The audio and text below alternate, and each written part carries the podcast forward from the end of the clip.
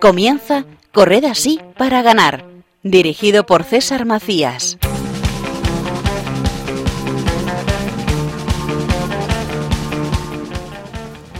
A tan solo dos días de las vísperas de la Natividad y el tiempo de Navidad que ello implica, donde celebraremos la Sagrada Familia, la Solemnidad de Santa María, Madre de Dios, la Epifanía del Señor y la fiesta del bautismo, con la que concluye este periodo, hace que se acerquen días fríos, pero también calurosos, al reencontrarte con tus seres queridos, que al menos una vez al año se vuelve a reunir toda la familia en estas fechas que se avecinan. Desde Corres así para ganar tenemos dos deseos. El primero, que tengas muy buenas fiestas, las disfrutes y seas muy feliz. Y la segunda, claro, todos sabemos qué implican estas fechas. ¿Qué sucede al reencontrarse con la familia? Estar juntos, comer, cenar, volver a comer y volver a cenar. Por ello, es más aconsejable que nunca practicar deporte, para encontrarte siempre genial. Y en eso te vamos a ayudar. Por delante tenemos una hora para aprender cosas nuevas, hablar de deporte y religión y esta vinculación tan importante que existe con la Navidad, ¿cómo no? Para hablar de todo esto y mucho más, me acompaña en la mesa Glesis Carbonel. Hola, buenos días. Hola, buen día para ti, César, y para todos los oyentes de Radio María. La incombustible Paloma Niño, ¿qué tal? Buenos días. buenos días, César, Gleis, Javi, todos los oyentes. Y nada, dos días de Navidad. Muy contenta. Y como no, en nuestro control técnico nos acompaña Javi Esquina. Buenos días, Javi. Buenos días, familia de Radio María, y buenos días, compañeros. Y les habla César Macías, siempre a su servicio y recordándoles que si desean contactar con nosotros lo pueden hacer usando el hashtag Corred para ganar en Twitter y Facebook. Sin más preámbulos, comenzamos.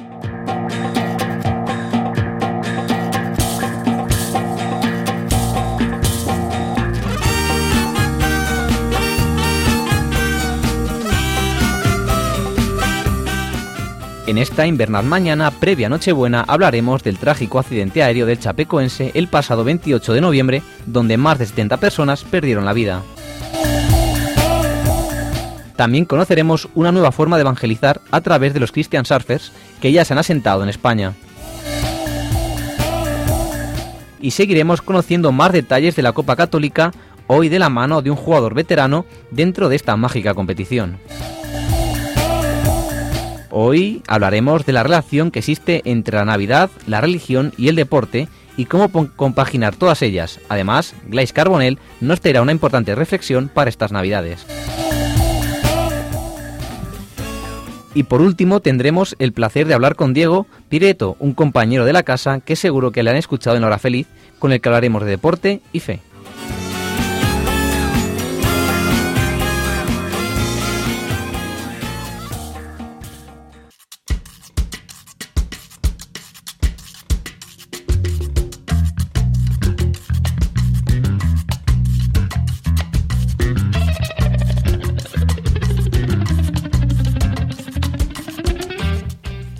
Papa reza por las víctimas del Chapecoense. El Papa Francisco ha expresado su cercanía y ha asegurado su oración a las víctimas del accidente de aviación del 28 de noviembre en Colombia, en el que murieron más de 70 personas. En el avión procedente de Santa Cruz, Bolivia, viajaba el equipo brasileño del Chapecoense que este 30 de noviembre iba a disputar la final de la Copa Sudamericana con el Atlético Nacional de Medellín.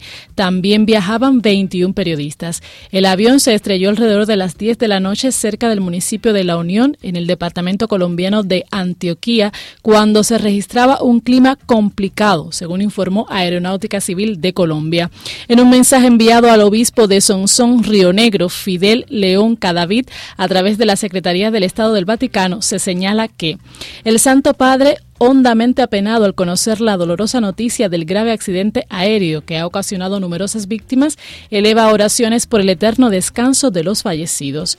Asimismo, ruego a vuestra excelencia que transmita el sentido pésame de su santidad a los familiares y a cuantos lloran tan sensible pérdida, junto con expresiones de afecto, solidaridad y consuelo a los heridos y afectados por el trágico suceso, agrega. Por su parte, el obispo de Sonsón Río Negro también también dio a conocer un comunicado en el que lamenta la muerte de las más de 70 personas en el accidente aéreo. También las redes han distribuido el pesar y el llamado a la oración de muchas personas y entidades. La diócesis brasileña de Chapecó escribió en su cuenta de Twitter, Que Dios conforte a todos en este momento de dolor. Nuestra solidaridad a todos los afectados, víctimas y familiares. Nuestra oración y solidaridad a los tripulantes y familiares del Chapecuense. Alan Russell, un superviviente del accidente, declara que poder estar caminando es un milagro. Uno de los supervivientes del accidente aéreo de Chapecoense, en Colombia, Alan Russell, habló por primera vez ante los medios tras la tragedia. El lateral izquierdo apenas pudo contener las lágrimas al recordar el percance. En el momento en que cayó el avión, Dios me puso bajo su ala y decidió que yo tenía más misiones aquí en la Tierra, afirmó el futbolista. Russell es uno de los seis supervivientes del accidente. Los médicos dijeron que tuve mucha suerte, tuve una lesión muy grave en la columna y hoy poder estar aquí caminando es un milagro de Dios solo de Dios, dijo. Christian Surfers, deportistas que evangelizan a través de las olas. Este movimiento surgió en Australia en 1983 de la mano de Brett Davis, surfista y además cristiano que quiso unir los dos grandes pilares de su vida. Rápidamente se fue extendiendo pues el vacío en el mundo del surf era enorme y en 1999 se hizo internacional estando presente en la actualidad en 35 países y entre ellos España. Fue en 2011 cuando los Christian Surfers iniciaron su andadura en España y en este momento existen grupos en Galicia, Asturias, País Vasco, Cataluña, Valencia, Andalucía, Baleares y Canarias.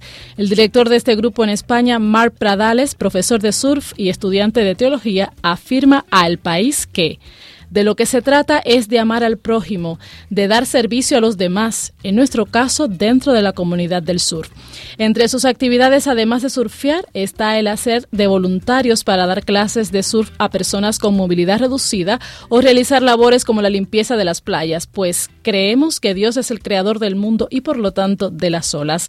Sin embargo, su principal labor es otra. La cristiana surfera Tamiris Rahim asegura que solo queremos llevar la buena noticia a las playas y es que hemos conocido a Jesús y eso ha impactado nuestras vidas. El Hospital Niño Jesús inaugura una nueva UCI pediátrica gracias a lo recaudado en la carrera por el niño y la Fundación Aladina. La presidenta de la Comunidad de Madrid, Cristina Cifuentes, y el consejero de Sanidad, Jesús Sánchez Martos, han acudido a la inauguración de la nueva UCI infantil del Hospital Niño Jesús. El presidente de la Fundación Aladina, Paco Arango, ha presentado las nuevas instalaciones como necesarias para los médicos y profesionales que atienden a los niños gravemente enfermos. La carrera popular más solidaria de Madrid, que nace hace seis ediciones, de la mano del doctor Juan Casado Flores, jefe de servicios de cuidados intensivos del hospital, ante la necesidad de recaudar fondos para la investigación científica y de impulsar los hábitos saludables centrados en la práctica del deporte con regularidad, especialmente orientada a las familias donde pueden participar todo tipo de corredores, familias con bebés y niños, así como adolescentes, adultos y personas más mayores y también, por supuesto, expertos corredores.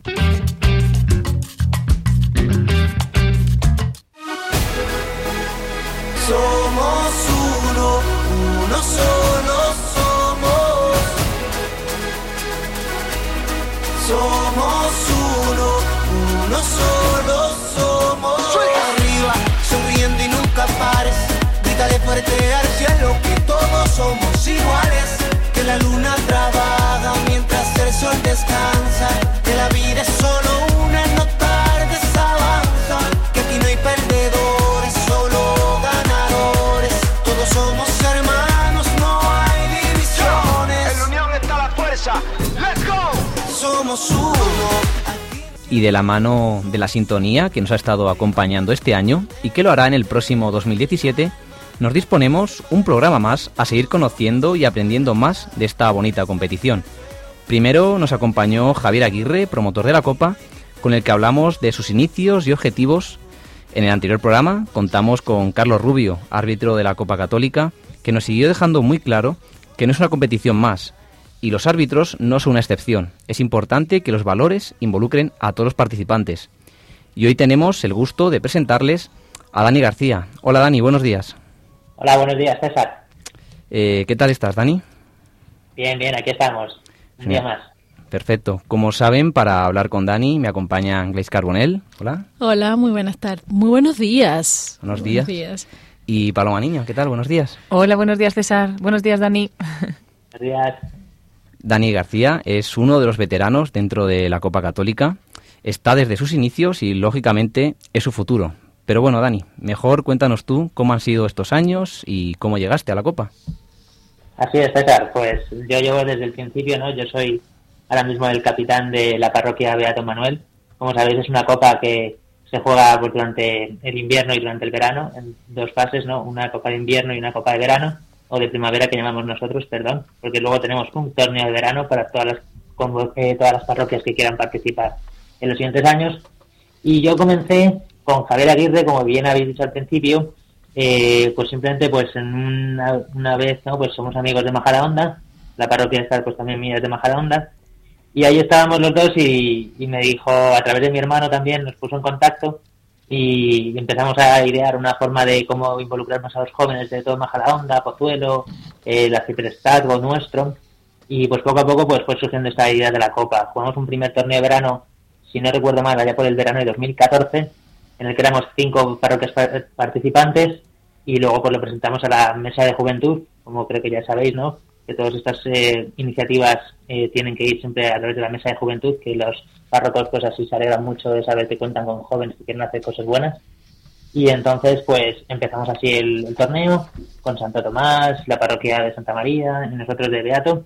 Y después pues en invierno de ese curso, ¿no? De septiembre ya, empezamos con ocho o diez parroquias y actualmente pues esta última eh, este último torneo de invierno que terminó la semana pasada éramos nueve parroquias y la idea es pues que ahora, en el verano hemos estado hablando con otras parroquias de Madrid y creo que a lo mejor en este eh, torneo de primavera que va a empezar en febrero pues seremos unas 11, 12, 13 y esperamos que en el torneo de, de fútbol del verano que será el 9 y 10 de junio pero no quiero adelantar acontecimientos pues llegamos a ser hasta 16 parroquias distintas en las que podamos disfrutar de un día, bueno, un fin de semana, ¿no? 9 y 10, de convivencia entre todos los jóvenes de Madrid. ¿Y eh, cómo ha evolucionado la Copa a lo largo de estos años? ¿Qué, diferencias notas desde cuando tú empezaste? Como has comentado, ¿no? Erais cinco parroquias, ahora ha llegado 10, ¿no? Que ha terminado Copa Primavera. ¿Qué cambios ha, sufrido la Copa? Pues la Copa ha ido sufriendo, bueno, eh, sufriendo eh, muchos cambios, sobre todo a nivel estructural, ¿no? Al principio pues contábamos, pues gracias a Dios, con el K2, que es un club deportivo que está allí en, el Monte del Pilar, aquí en Majadahonda, y entonces eh, ahí pues nos prestaron sus campos para hacer esta iniciativa y poco a poco pues las hemos ido eh, estructurando mejor los equipos, habiendo, haciendo equipos de, eh, bueno, de equipos, sí, equipos de árbitros, equipos de coordinadores de cada parroquia, equipos de, bueno, dentro de cada parroquia sus propios equipos que se autogestionen, ¿no? Entonces, el, tema organizativo también surgió pues la idea que Javier es muy manitas para eso, pues una, una web, eh, o seguimiento pues partido a partido de todas las estadísticas, etcétera, ¿no? Entonces, empezó todo como una idea y ahora pues está intentando formalizar lo más que se puede, ¿no?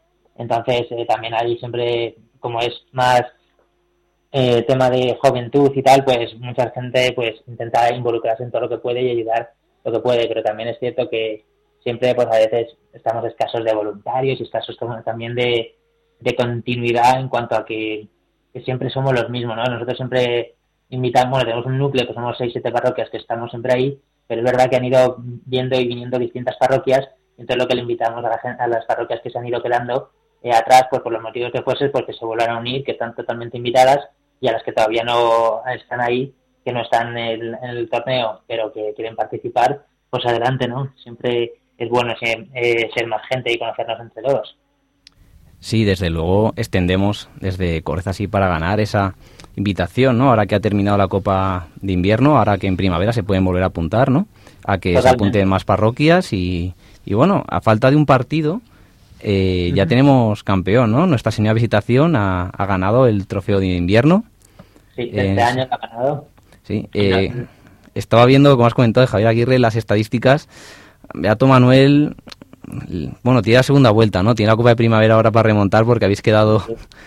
Me, me, parece raro porque creo que el año pasado estabais en primer lugar o estabais muy arriba de la tabla, ¿no?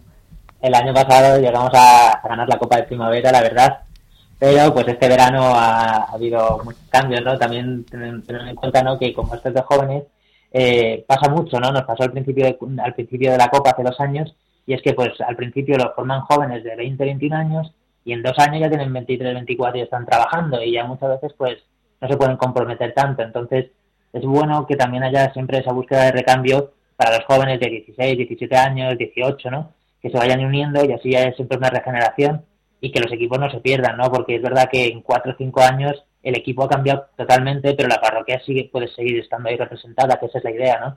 Que cada equipo se haga responsable un poco de su parroquia y, y que busque pues esa iniciativa y que busque a esos jóvenes en las parroquias para que no se pierda este espíritu de convivencia, ¿no? Entonces, este año nos ha tocado a nosotros pues este gran bajón, eh, porque nosotros empezamos con 20, con la mayoría de mi equipo, ¿no? Yo ahora mismo tengo 25, 25 años, eh, 27 recién cumplidos, la verdad, y entonces eh, se nota, ¿no? Que hace dos años, pues, era el núcleo era otro, etcétera, etcétera, ¿no? Y lo vas viendo con otras parroquias, ¿no? Como, pues, la gente en estos 5 o 6 años de universidad, pues, cambia todo mucho, ¿no? Como ustedes bien saben. Entonces, eso es lo que nos ha pasado a nosotros, ¿no? La verdad. Pero enhorabuena a los campeones, por supuesto. Dani, eh, cuéntanos qué pueden hacer em, los que quieren anotarse y participar en la Copa Católica. Eh, algunas parroquias españolas, ¿cómo pueden hacer? ¿A dónde deben dirigirse? Pues es muy sencillo, porque como tenemos página web, ahí en la página web está todo muy bien explicado. Hay un, mail de contacto que es la copacatólica.com, eh, arroba, si no me equivoco, lo digo de memoria, pero está ahí en la web. También tenemos eh, Facebook y entonces simplemente pones en contacto, pues que ahí está Javier Aguirre o cualquier otro coordinador de toda la Copa que gustosamente pues te responde a todas las preguntas de que puedan surgir de dudas. Tampoco es muy complicado y teniendo ese, ese contacto es muy rápido, muy sencillo y ya ves que estamos abiertos a que vengan nuevos. De fuera de España, digo de fuera de España, perdón, de fuera de Madrid pues hay pocos, ¿no? Quizá el torneo de verano si se quieren animar, por supuesto son, son bienvenidos, que se van pues eso, que es el 9 y 10 de junio y luego de Madrid, pues el año pasado tuvimos a gente de Getafe y creo que este año también van a volver. Eh, tuvimos gente de, o vamos a tener gente que estamos hablando con ellos del norte de Madrid, pues de Villalba y de por ahí, que aunque es en Majadahonda, pues bueno, pasar el día entero en Majadahonda, que es donde están los, los campos, como ya sabéis, pues están eh, gustosamente invitados y la verdad que se animan, ¿no? Muchos de estos que no pueden todo el año eh, estar fin de semana, fin de semana eh, compitiendo, pero un día en el verano sí que pueden. En caso de que quieras todo el año, también del mismo modo, pues pones en contacto con ese email de la Copa Católica. Pues es verdad que es una buena idea para esos equipos de parroquias, quizás de fuera de Madrid, que no pueden jugar la liga, pues que se apunten a este torneo de verano, ¿no? Que se pueden organizar y venirse para Madrid ese fin de semana. Una pregunta más, Dani. Eh, Un pajarito nos ha contado, ¿no? Un pajarito cercano al programa, que se prevén cambios en el futuro de la Copa. No sé si nos puedes adelantar algo. Bueno, sí, se prevén cambios, ¿vale? Tampoco van a ser cambios tan drásticos, ¿no? La idea es que esté, pues eso, todo mucho más estructurado y luego también sobre todo eh, intentar, eh, sobre todo para el torneo de verano, que es la gran novedad, eh, ya lo podemos ir anticipando y esperemos que la mesa juventud, ¿no? que nos apoya mucho en todas estas iniciativas, pues queremos sacar torneos no solo de fútbol, sino también de otros deportes, ¿no? Pero también estamos en estudio porque también pues queremos que la gente responda, ¿no? Entonces no queremos avanzarnos sobre un proyecto como hacer un torneo de baloncesto, voleibol o tenis, que es lo que tenemos en mente. Entonces lo vamos a poner primero a examen, por así decirlo, en la Copa, en el torneo de verano y después pues plantearnos si hacerlo durante todo el año, si hay una buena respuesta y que vale la pena, o si no, pues dejarlo para los torneos de verano. Pero esa más o menos sería la idea, ¿no? Mantener el fútbol e incorporar nuevos deportes. Esperemos que se apunten muchos al torneo de verano porque, como saben, eh, Radio María participa en ese torneo y, bueno, podrán competir contra nosotros. Hemos ido mejorando año a año y este año, bueno, podemos ser peligrosos. Sí, sí, hay muchas expectativas para este año y bueno, mucha presión por el equipo. Eh, recordamos el correo por si quieren apuntarse es lacopa@gmail.com. No, perdón, lacopacatólica@gmail.com. lacopacatólica@gmail.com. Eh, desde luego maravilloso conocer otro punto de vista. Dani, muchas gracias por acompañarnos. no sé si me dejas hacerle una última pregunta, porque me parece súper interesante. Hemos tenido a Javi, que era coordinador, tuvimos también a Carlos, que era árbitro, pero nos ha comentado que es el capitán del equipo. Pues un poco cuál es el papel del capitán del equipo y en estos equipos, ¿no? También católicos. Bien, pues mira, el capitán, yo ahora mismo eh, soy capitán, pero también estoy buscando delegar, ¿no? Que también eso es, como te comentaba, la evolución en otros compañeros como son Pablo, como son Pablo Izquierdo, ¿no? Hubo, otro compañero que, que llegué de la capitanía, que era David, y entonces la idea es esa, es estar al tanto un poco de todas las indicaciones que puedan dar desde la organización, pues principalmente Javi o los eh, árbitros, porque hay veces pues que no consigue reunir el equipo suficiente eh, durante dos semanas, ¿no? Pues estás ahí estando detrás de todo el equipo, animando, informando al equipo cuando son los horarios del partido, ¿no?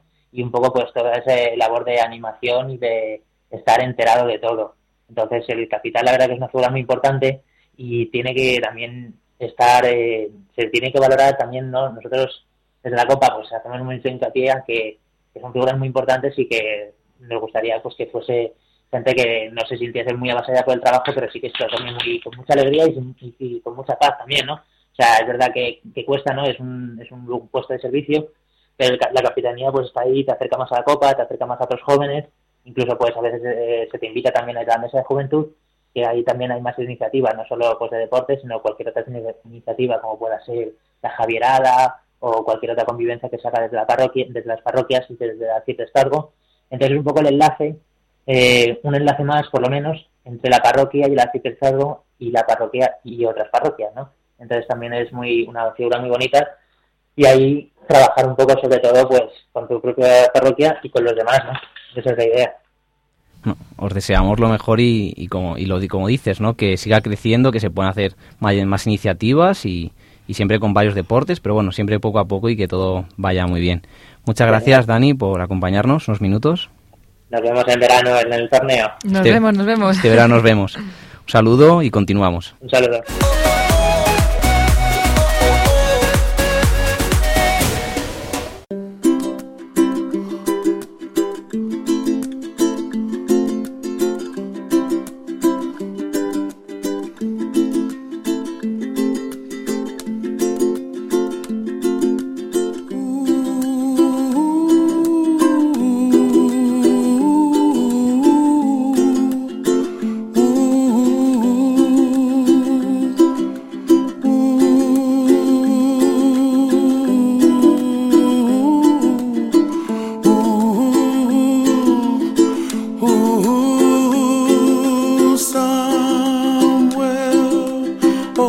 Oh.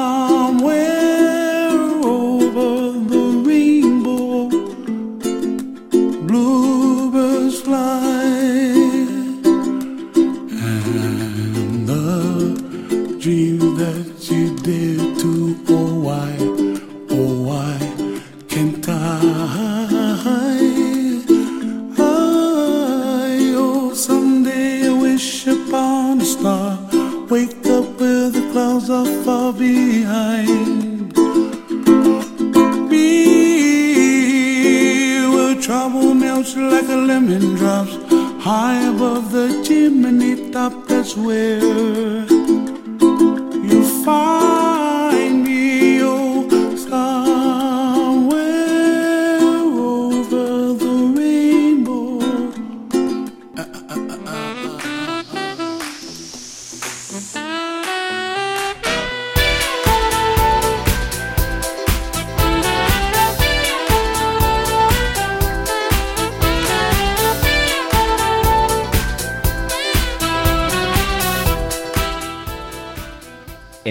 Frío y bonito 23 de diciembre, como comentamos al principio, vamos a hablar de Navidad, de fe y de deporte, y cómo unir todo en estas fechas.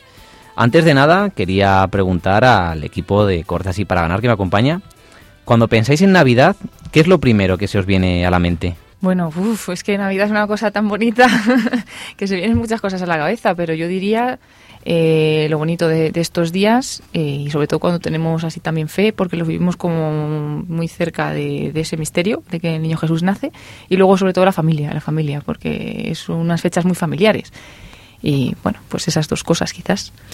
Pues yo Navidad siempre me acuerdo eh, también de dos cosas. Primero de mi parroquia, que se volvía todo ahí muy enrollado y empezábamos a, ensayar los villancicos y una gran obra de Navidad desde meses anteriores para presentarla varios días. Y entonces uno estaba ahí muy nervioso porque llegara la fecha y luego de casa que estábamos, se reunía la familia para ver cómo lo íbamos a hacer este año o en casa de quién y tal. Y entonces todos los primos estábamos ahí a la expectativa a ver qué había de nuevo este año y tal. Y pues esas son las dos cosas que evoca para mí la Navidad.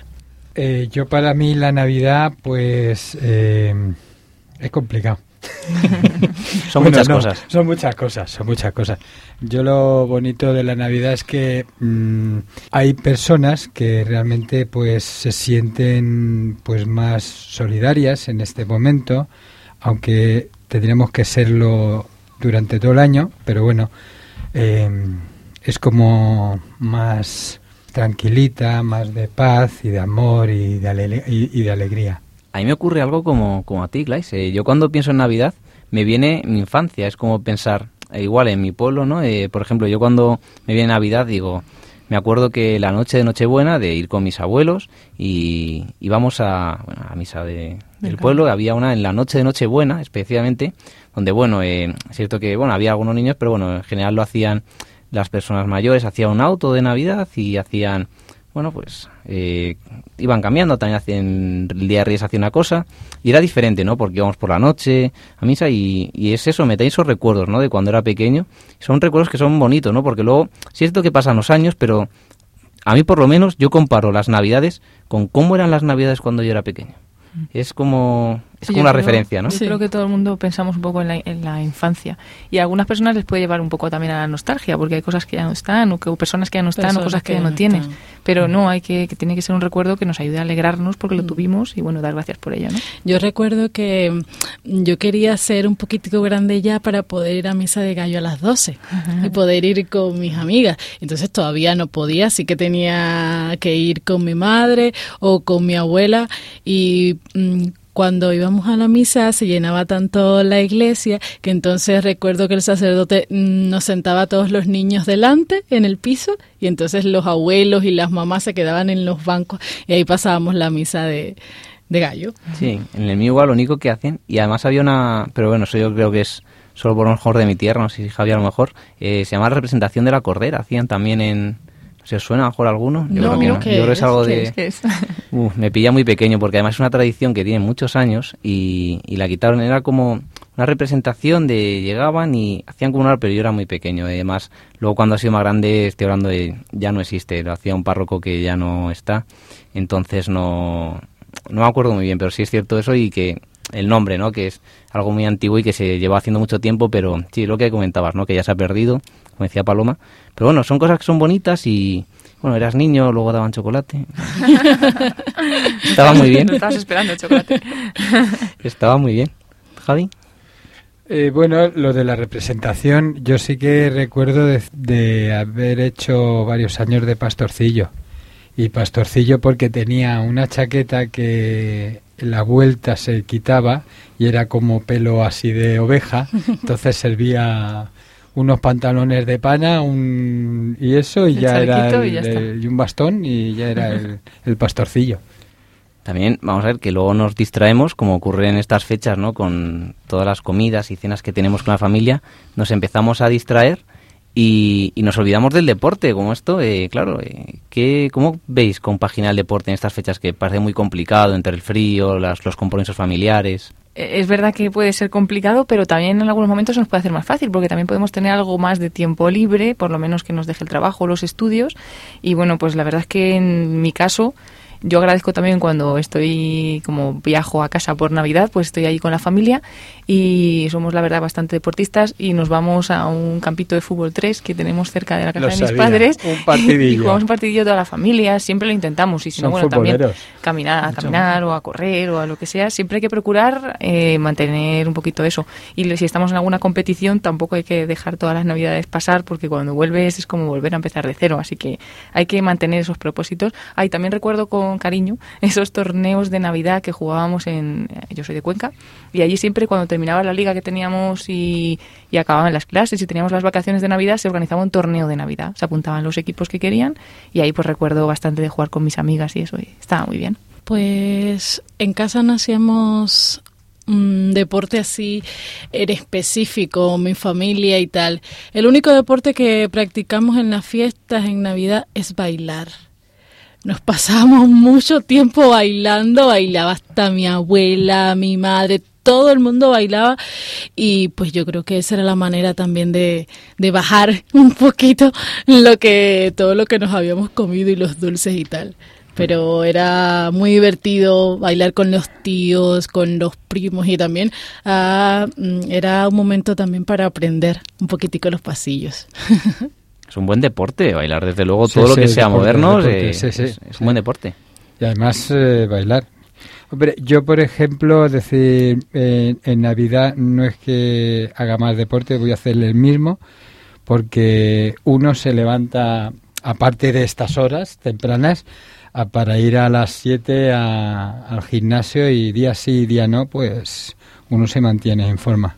Eso desde luego es una muy buena rutina que no tiene por qué cumplir con un propósito, ¿no? Eh, Los propósitos se pueden mantener de un año para otro y eso yo creo que es el buen camino de una estabilidad, por lo menos, ¿no? Bueno, ya lo dejo para el 1 de enero que seguro que el 2 empiezo.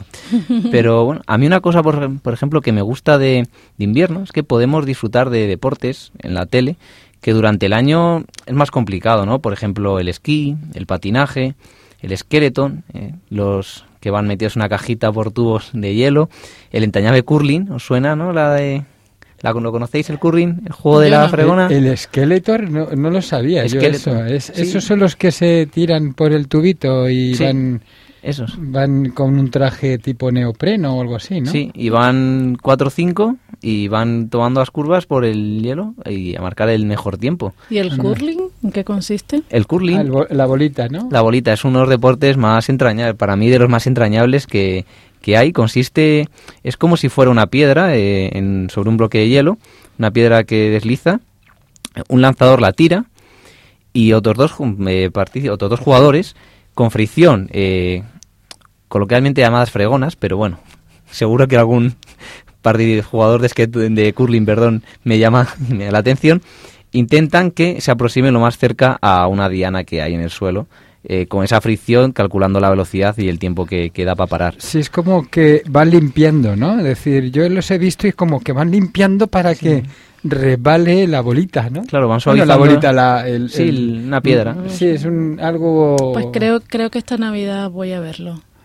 Porque Eh, me parece inténtalo, un poco curioso. inténtalo, sí, sí. Lo voy a ver, no lo voy a practicar. No, No. no creo que se me dé bien. No parece complicado, pero desde luego es un deporte bonito de ver y es eso, en estos días es lo bueno para, para verlo, son deportes que solo se pueden ver en estos días y Sin embargo, yo prefiero el patinaje sobre hielo. Me gusta mucho, o sea, me hace así como ver como si estuviese en una película de Disney y me gusta me gusta ver las competiciones y me gusta en, en estas fechas pues ver competencias y tal. Eso me gusta. Ahora está Javi Fernández, que es el campeón del mundo, está compitiendo por revalidar el, el título. Estos días eh, todavía no se ha disputado la final. Deseamos mucha suerte y bueno, también están los saltos de esquí del 1 de enero, solo que salta muy lejos. Pero bueno, como siempre, un placer estas conversaciones mañaneras que tenemos y así, bueno, nos pueden conocer un poquito más. Continuamos.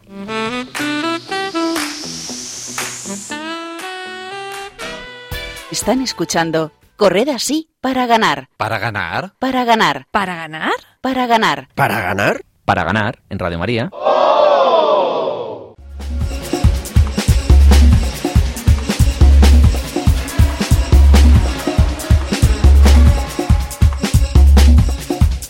Tercer programa y seguimos estrenando secciones. Esta una muy especial y que creo que nos va a venir muy bien a todos. porque va a conseguir transmitir unos valores fundamentales. Hoy nos la trae Iglesias Carbonell. ¿Qué tal? Cuéntanos. Hola César y hola de nuevo a todos los amigos de Radio María. Pues sí, hoy quiero recomendarles un vídeo que ha sido un experimento social que se hizo a 27 jóvenes españoles y que según el vídeo, pues los jóvenes luego de grabarlo cambiaron sus regalos de Navidad. Pero bueno, más adelante vamos a poner fragmentos de este vídeo para que se hagan una idea de, de qué va. Lo cierto es que lo más importante que mm, nos transmite este vídeo pues es un poquito el sentido que le damos a la Navidad. La Navidad es un tiempo que siempre trae a nuestra mente a las personas que amamos y por tanto queremos verlas especialmente felices en estas fechas y para eso mm, lo que más eh, se nos ocurre siempre es pues regalarle algo, ¿verdad? Siempre uno dice, bueno, quiero regalarle a mi madre, a mi hermano esto que hace mucho tiempo que lo quería y tal. Pues con el vídeo mm, de este que le he propuesto y que ahorita vamos a escuchar algunos cortes, va un poquito más allá.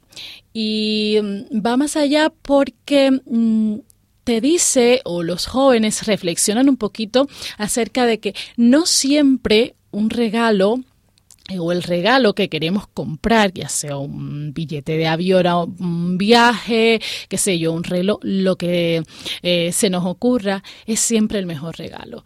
A veces necesitamos detenernos en el tiempo y pensar y valorar lo que hemos vivido y lo que realmente necesita la persona que está a nuestro alrededor y a veces eso que necesita pues es un gesto, una caricia, un abrazo, un te quiero. Por eso hoy desde Correda Así para Ganar queremos recomendarles que esta Navidad regalen eso, regalen amor, regalen cariño, regalen un abrazo, regalen una sonrisa, porque definitivamente esa va a ser la mejor sorpresa que van a recibir los seres queridos que están a nuestro alrededor y pues eso también es lo que nos trae el niño Jesús, el más auténtico de los amores. Bonitas palabras me quedo, sobre todo es muy importante lo que has comentado de parémonos un minuto en el tiempo y, y reflexionemos de lo que tenemos y lo que es realmente importante para nuestras vidas. Eh, este experimento eh, creo que les va a gustar y seguro que impactar. También por ello les vamos a invitar a que lo hagan con nosotros. Eh. Comienza con esta pregunta. ¿Quién es la persona más importante en tu vida? Mi padre, mi hermana y una amiga. Lo primero que me viene así es mi madre, mi hermano, mi novio me mataría por no decirle a él, pero las dos personas que me vienen como más importantes son ellos dos. Diría mi hermano, pero es que mm, ahí me cuesta un poco más decirlo porque como es don independiente y no tengo una relación así muy... Debería decir mi hermano, pero yo creo que diría mi mejor amiga Alba. Mi madre, la primera de todas. Eh, mis dos hermanos pequeños. Es decir, que siempre he sido hijo único hasta los 25 años. Mi madre me dio el sorpresón con 50. Mm, creo que es mi abuela. Hasta ahora yo creo que todo respuestas razonables, ¿no? Eh, les juntaron, no les no sabían lo que iban a hacer, simplemente les han hecho unas preguntas y tampoco sabían qué preguntas eran, ¿no? Les han preguntado quién es la persona más importante o personas más importantes en tu vida y respuestas normales, ¿no? tus familiares, tus novios, a lo mejor, eh, tus seres queridos, pero un amigo, un amigo en algún caso. Hasta ahora todo va muy normal. Luego les preguntan, ¿qué les vas a regalar a esos seres queridos esta Navidad? Pues había pensado en, en el libro de Sheldon Cooper de Big Bang Theory. Quiero regalarle un dron de estos que tienen una camarita y tal. Y también estaba mirando la Nintendo Mini, esta que ha salido, eh, pero es que está agotada. Pues es que es un poco estrambótico esto que voy a decir, pero ya lleva bastón y tiene un bastón que a mí no me gusta nada. Entonces le quiero regalar uno de cañita. Ya tengo muchos de los regalos comprados para ella. Yo siempre me adelanto. Pero estoy esperando uno ahí concreto que a ella le hace mucha ilusión, que es el nuevo iPhone 7 Plus. Ay, es un vaso que tiene forma de, iba a decir foco, pero no es foco, es eh, óptica. Eso. Pues una cosa que son como castañas en bombones, que le gustan. Hasta aquí también yo creo que todo sigue bajo un guion muy establecido, ¿no? Eh, ¿Qué le quieres comprar a la gente? Bueno, pues dentro de cada uno, pues bueno, o regalos que en principio muchas veces, aunque no nos demos cuenta, nos los están metiendo por los ojos para que compremos y, claro, luego llegas y dices, es que siempre me regalas lo mismo, claro, pero es que a lo mejor no nos estamos dando cuenta de qué es lo importante, ¿no? Entonces, ahora el experimento le da una vuelta de tuerca y, y les hace millonarios a todos. ¿Qué le regalarías si te toca la lotería? Un chalet con jardín, que estuviera al lado de una playa, que estuviera céntrico también para no coger coche. Eso lo compraría, para empezar. Su propio estudio. Hacer un viaje juntas, en furgoneta, es su sueño. Un, un viaje a lo largo del mundo. Lo primero, irme con ella a Nueva York. Hombre, un viaje a Egipto. Le montaría una empresa para ella. Le pagaría sus deudas. Le regalaría una moto de carreras. Una bici buena. Con pura sangre española, un buen caballo. Construirle un refugio de perros. La cambiaría de casa probablemente. La verdad que mm, se merece una casa en la playa. ¿Y si estas fueran las últimas navidades de tu ser querido? Es un supuesto... Una buena pregunta.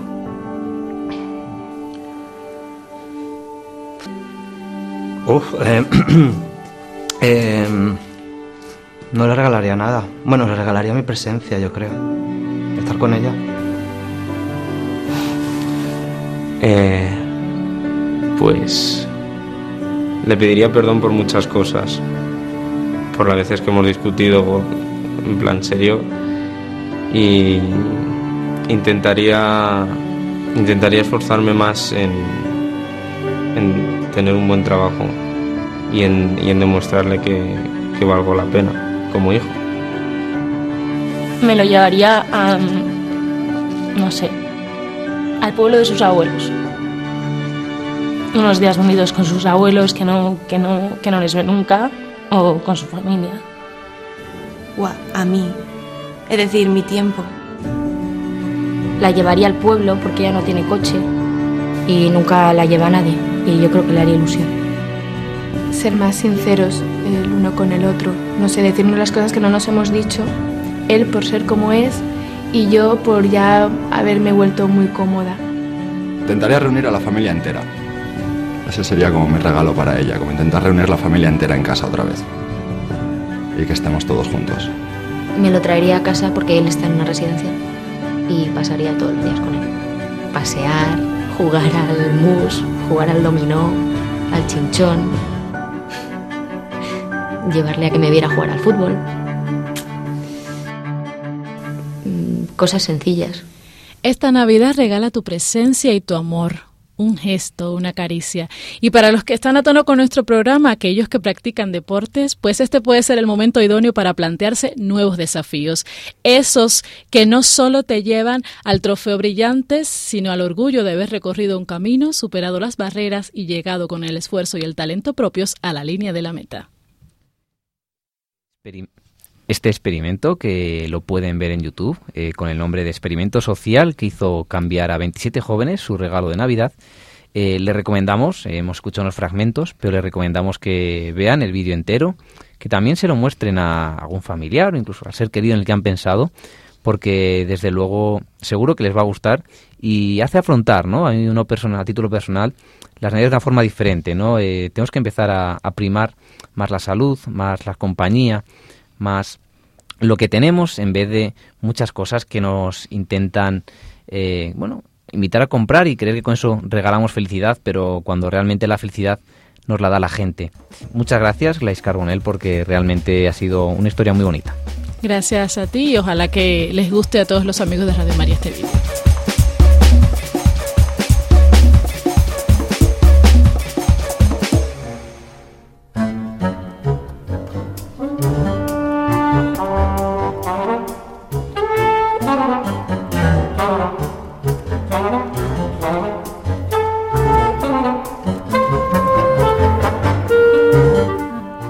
Yo personalmente creo que hemos tardado más de lo debido, pero bueno, eh, por fin tenemos a unas personas más deportistas y apasionadas por el deporte que hay en Radio María. Eh, es Diego Prieto. Buenos días, Diego. Hola, ¿qué tal? ¿Cómo estás, Diego? Muy bien. Genial. Eh, aquí tenemos a Paloma, que creo que la conoces, de La Hora Feliz. Hola Diego, buenos días. Te hemos levantado de la cama. Y también, y también a Glesis Carbonell, como ya saben, a lo largo del programa que nos está acompañando. Hola Diego, buenas. ¿Qué tal? ¿Cómo estás? Hola, muy bien. Bueno, eh, eres, nos les presentamos a los oyentes. Diego tiene 13 años y como él dice, a pesar de tener una discapacidad visual, eso no le impide para nada y de hecho ya con 13 años haces de todo. Eh, cuéntanos, ¿qué es? Te encanta el deporte, pero bueno, ¿qué es lo que estás haciendo? Pues a mí me encanta el fútbol y el baloncesto, pero escucharlo, porque jugarlo no lo juego y me gustaría el baloncesto es muy difícil y el fútbol voy a intentar apuntarme algún año a clases el año que viene o no lo sé y ahora lo que hago pues es ajedrez eh, judo un deporte para ciegos que se llama golbol que ya hablé de él eh, y ya y atletismo esos deportes, ¿no? Que has comentado que el ajedrez los practicas a través de la ONCE, ¿no? Que son deportes adaptados, ¿no? ¿Y qué tal? Eh, ajedrez, golbol y atletismo, sí, judo no. Y bueno, hablemos primero de, de los deportes en la ONCE. ¿Cómo, ¿Cómo son? ¿Cómo es esa integración? ¿Cómo jugáis? Cuéntanos un poco las normas también. Del atletismo... Sí, del softball. Bueno, pues a ver, el ajedrez, el ajedrez es totalmente igual. El, el judo, aunque no lo hago con la 11, pero el reglamento de Tigos es totalmente igual, solo que eh, no empezamos agarrados en los combates. Eh, en atletismo eh, se corre, pues el que es ciego tiene poco resto visual, pues agarra de un lado de una cuerda y al que le llamamos guía, que es una persona que ve, pues agarra del otro lado y él va corriendo y tú le vas siguiendo para saber por dónde tienes que correr. Y luego en golbol pues se juega 3 contra 3 de rodillas, tres están en una línea y tres en otra. Entonces se tira la pelota y el otro equipo la tiene que intentar parar por el sonido y así y así todo el rato. Porque es una pelota especial, ¿verdad, Diego? Que tiene como unos cascabeles o algo así. Ah, sí, es una pelota con cascabeles. Y te he dicho un montón de veces que tengo que ir a jugar contigo al golbol y todavía no lo hemos hecho, así que igual aquí se apuntan unos cuantos del programa. vale. Yo me apunto. Aquí estamos tres y bueno, y todos los que se puedan apuntar, bienvenidos, claro. claro que, nos va a dar una buena lección, Diego, ya verás. Diego, ¿y cómo nace eh, este amor por el deporte que tienes y cómo te las arreglas para hacer tantos deportes y tener tanta energía? Bueno, eh, pues eh, un día cada 15 días hago ajedrez. Eh, Luego mm, dos días tengo judo y tengo una clase que son los martes, que es una clase de multideporte con la 11, claro, que bueno, depende del campeonato que tengamos cerca, pues en unas épocas hacemos atletismo y en otras épocas hacemos golbol. ¿Y cómo, cómo empezaste en estos deportes? ¿Por qué nació ese, ese amor que tienes por el deporte? Mm, bueno, no sé, yo llevo a esta clase apuntada de multideporte desde los, desde los seis años y no sé, me, me apunté porque siempre es bueno hacer deporte y eso y, desde ahí me encantó el deporte y pues me, me encanta hacer deporte y escuchar el deporte. De todos esos deportes, Diego, ¿cuál es el que más te gusta? Pues la verdad es que difícil decisión. Sí, ¿verdad? Me gustan todos, cada uno tiene cada uno tiene sus cosas. Son todos, a mí me gustan mucho todos y estoy muy contento haciendo los cuatro. ¿Y de esos deportes, de hacer ese deporte, Diego, has encontrado amigos también? Sí, eh, he encontrado, pues cuando vas a los campeonatos, pues a veces te haces amigos y en las clases de multideporte, pues todos los que van son mis amigos porque ya llevamos muchos años juntos y somos muy amigos. Y además de practicar todos esos deportes, también en un programa que seguro que han escuchado por las tardes de Radio María, en La Hora Feliz, haces una sección en la que presentas deportes. ¿Qué te parece si escuchamos un poquito de, de tu trabajo ahí, vale? Vale y ya luego si alguien tiene que comentar algo también lo puede hacer. Pero ¿qué noticias nos traes? Eh, bueno, pues después de estar tanto tiempo sin comentar los deportes, voy a informar de últimas novedades. En fútbol empezamos con la Champions. En las semifinales pasaron el Real Madrid remontando 3 a 0 al Wolfsburgo con hat-trick de Cristiano. El Manchester City ganando 1 a 0 al PSG. El Bayern de Múnich empató 2 a 2 ante el Benfica, pero pasó al ganar 1 0 en la ida. Y el más novedoso, los colchoneros inician la mala racha del Barça hasta ahora, ganando 2 a 1 con gran partido de Griezmann. En las semifinales, los emparejamientos son eh, Madrid, Manchester City y Atlético Bayern de Múnich. se jugarán el 26 y el 27 de abril. Eh, antes de ayer, en la liga, eh, después de perder cuatro partidos seguidos, el Barça dejó a cuadros al Deportivo de La Coruña, ganando 8 a 0 con cuatro goles de Luis Suárez, uno de Rakitic, uno de Messi, otro de Neymar y por último uno de Bartra. El Atlético ganó por poco al Athletic Club de Bilbao por 1 a 0 con gol del niño Torres, que se está luciendo últimamente. Y por último en tenis, Rafa Nadal eh, gana el torneo de Monte Carlo. Y estas son las noticias hasta ahora. Bueno, pues nos has traído aquí unas noticiones y un montón de noticias. Digo, que bien te lo preparas, ¿eh?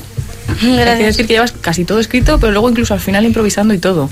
Sí, Eres sí. un crack, tienes todos los deportes ahí en tu cabeza, ¿eh? Bueno, realmente eh, es increíble. ¿Cómo, ¿Cómo los preparas? ¿Cómo lo haces?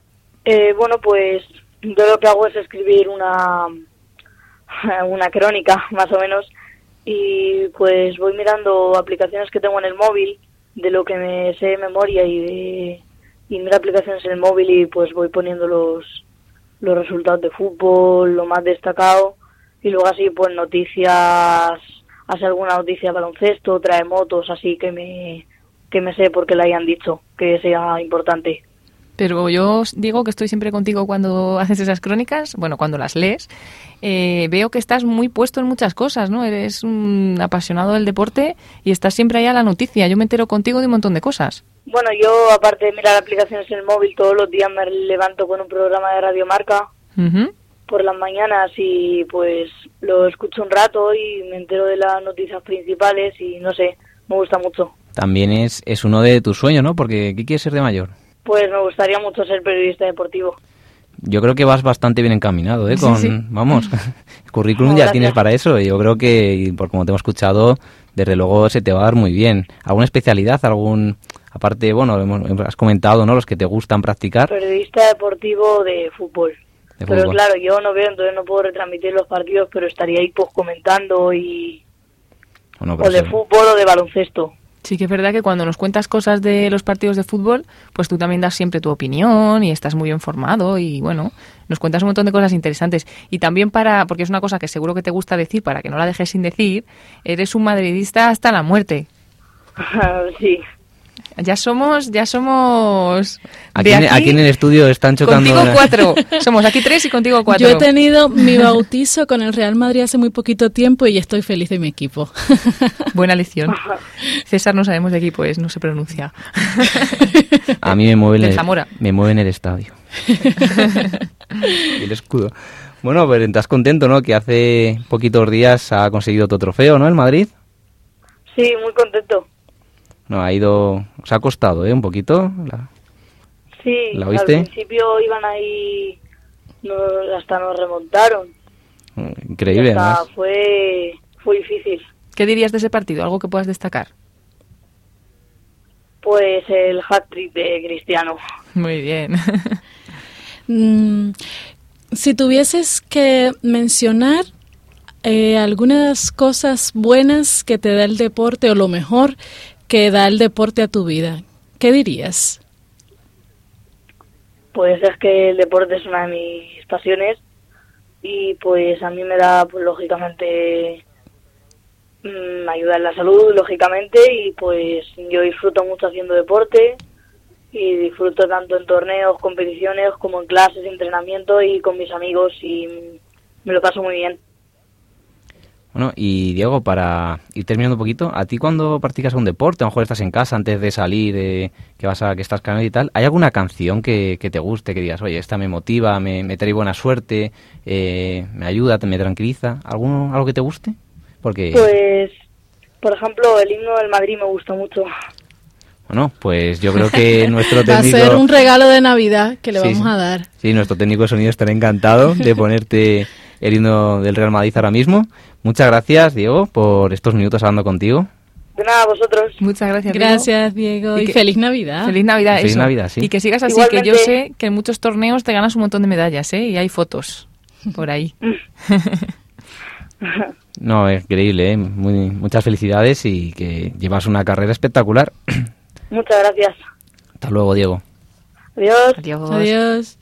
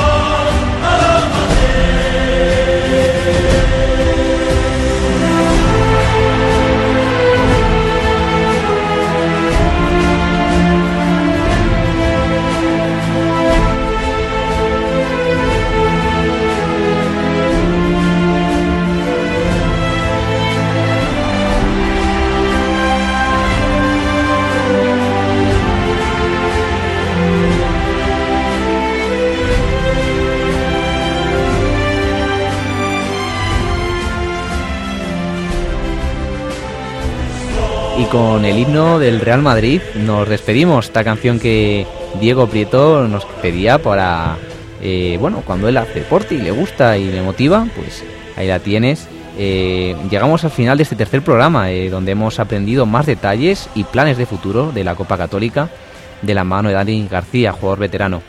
También hemos hablado todos un poquito de religión, deporte y Navidad. Y Grace Carronel nos ha dejado la moraleja de la Navidad y un aspecto en el que merece la pena reflexionar estos días. Y hemos compartido un rato muy agradable con Diego Prieto, compañero de Radio María que participa en La Hora Feliz, y hoy hemos tenido el placer de saber más cosas de él. Para ello hemos contado con la compañía de Paloma Niño, de Gleis Carbonel, de Javi Esquina, que ha estado en el control técnico. Muchas gracias a todos y a ustedes recordarles que pueden contactar con nosotros para lo que deseen, sugerencias, críticas, halagos o cualquier cosa que gusten, pueden enviarnos un correo a correzasí para ganar arroba radiomaria.es. Corred así para ganar arroba radiomaria.es. También pueden escribirnos a través de correo postal a Paseo de Lanceros número 2, primera planta 28024 de Madrid, a la atención del programa. Y como no, a través de las redes sociales, en nuestro Twitter del programa, arroba corred para ganar, arroba corred para ganar y mismo nombre en Facebook. Y por último, recordarle que si desean volver a escuchar el programa o quieren invitar a alguien a que lo haga, use los podcasts de Radio María. Ahí podrá escuchar todos nuestros audios y, muchos, y muchísimos programas más que también le recomendamos en radiomariapodcast.es. Sin más preámbulos, recordarles que tienen una cita con el deporte y con Radio María el próximo 20 de enero a las 5 de la mañana. Correremos una hora y les aseguro que todos ganaremos. A continuación les dejamos con El Señor de la Salle, dirigido por el padre Guillermo Camino. Muy buenos días y de parte de Correz así para ganar. ¡Feliz Navidad!